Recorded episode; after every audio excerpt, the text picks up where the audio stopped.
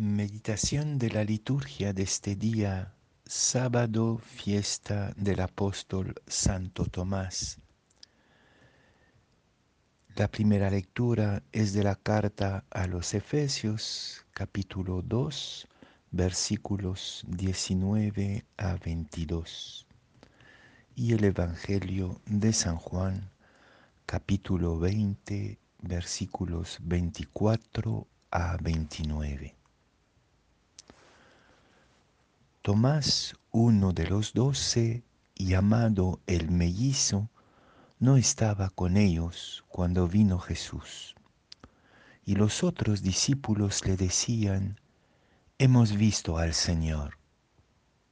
Pero él les contestó, si no veo en sus manos la señal de los clavos, si no meto el dedo en el agujero de los clavos, si no meto la mano en su costado, no lo creo.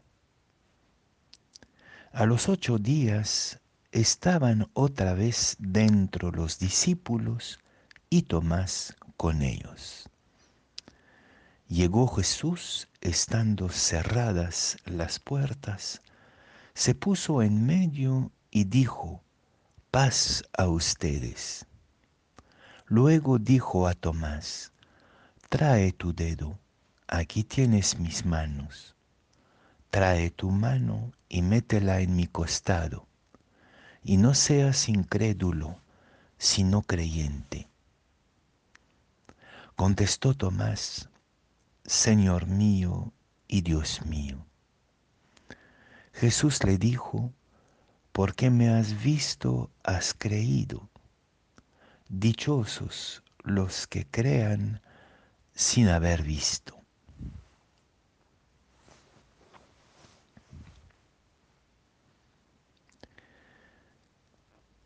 Si no estuviera Tomás y su incredulidad en los relatos de la resurrección del Señor, les confieso que me sería muy difícil ser creyente, creer en que Jesús haya resucitado. Porque precisamente soy, y creo que todo creyente adulto es de alguna manera como Tomás, exigiendo que podamos palpar de alguna manera el misterio de Jesús resucitado. Somos gente moderna que en todo buscamos averiguar científicamente o históricamente. No nos gusta fiarnos de lo que no está comprobado. Ese es propio de nuestra época, de nuestra cultura científica pero más profundamente. Ahí donde Tomás exigió poner la mano y el dedo, son las heridas. No quiso poner la mano en otro lugar del cuerpo resucitado. Quería averiguar si el Cristo crucificado, inocente, injustamente atravesado por los clavos y por la lanzada, era el mismo que el resucitado. Y creo que ahí está la gran exigencia de una fe histórica, de una fe comprometida con la historia de la humanidad.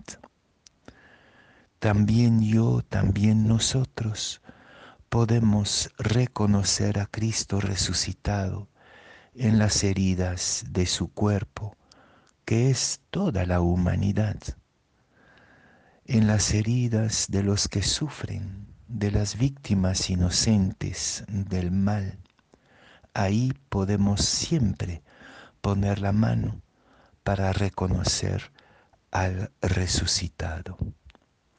Y creo que en este Evangelio y en la experiencia de Tomás, encontramos como dos pilares de la fe. Si tú no estás en la comunidad, no vas a poder creer. La fe no es un asunto individual o puramente intelectual y personal. La fe es ante todo una experiencia comunitaria. Y tuvo que estar de nuevo reunido con la comunidad para poder reconocer al resucitado. Pero también, y por igual, la fe es un asunto personal, de reflexión, de proceso, que pasa por dudas, retrocesos, crisis y avances. Y estos avances tienen que ver con nuestro compromiso concreto, con la humanidad, con la historia y especialmente, lo repito, con los heridos. Y quizás también nos toca a cada uno, cada una de nosotros y también a la comunidad poner la mano en nuestras propias heridas, las heridas de nuestra propia historia personal y de nuestra historia comunitaria.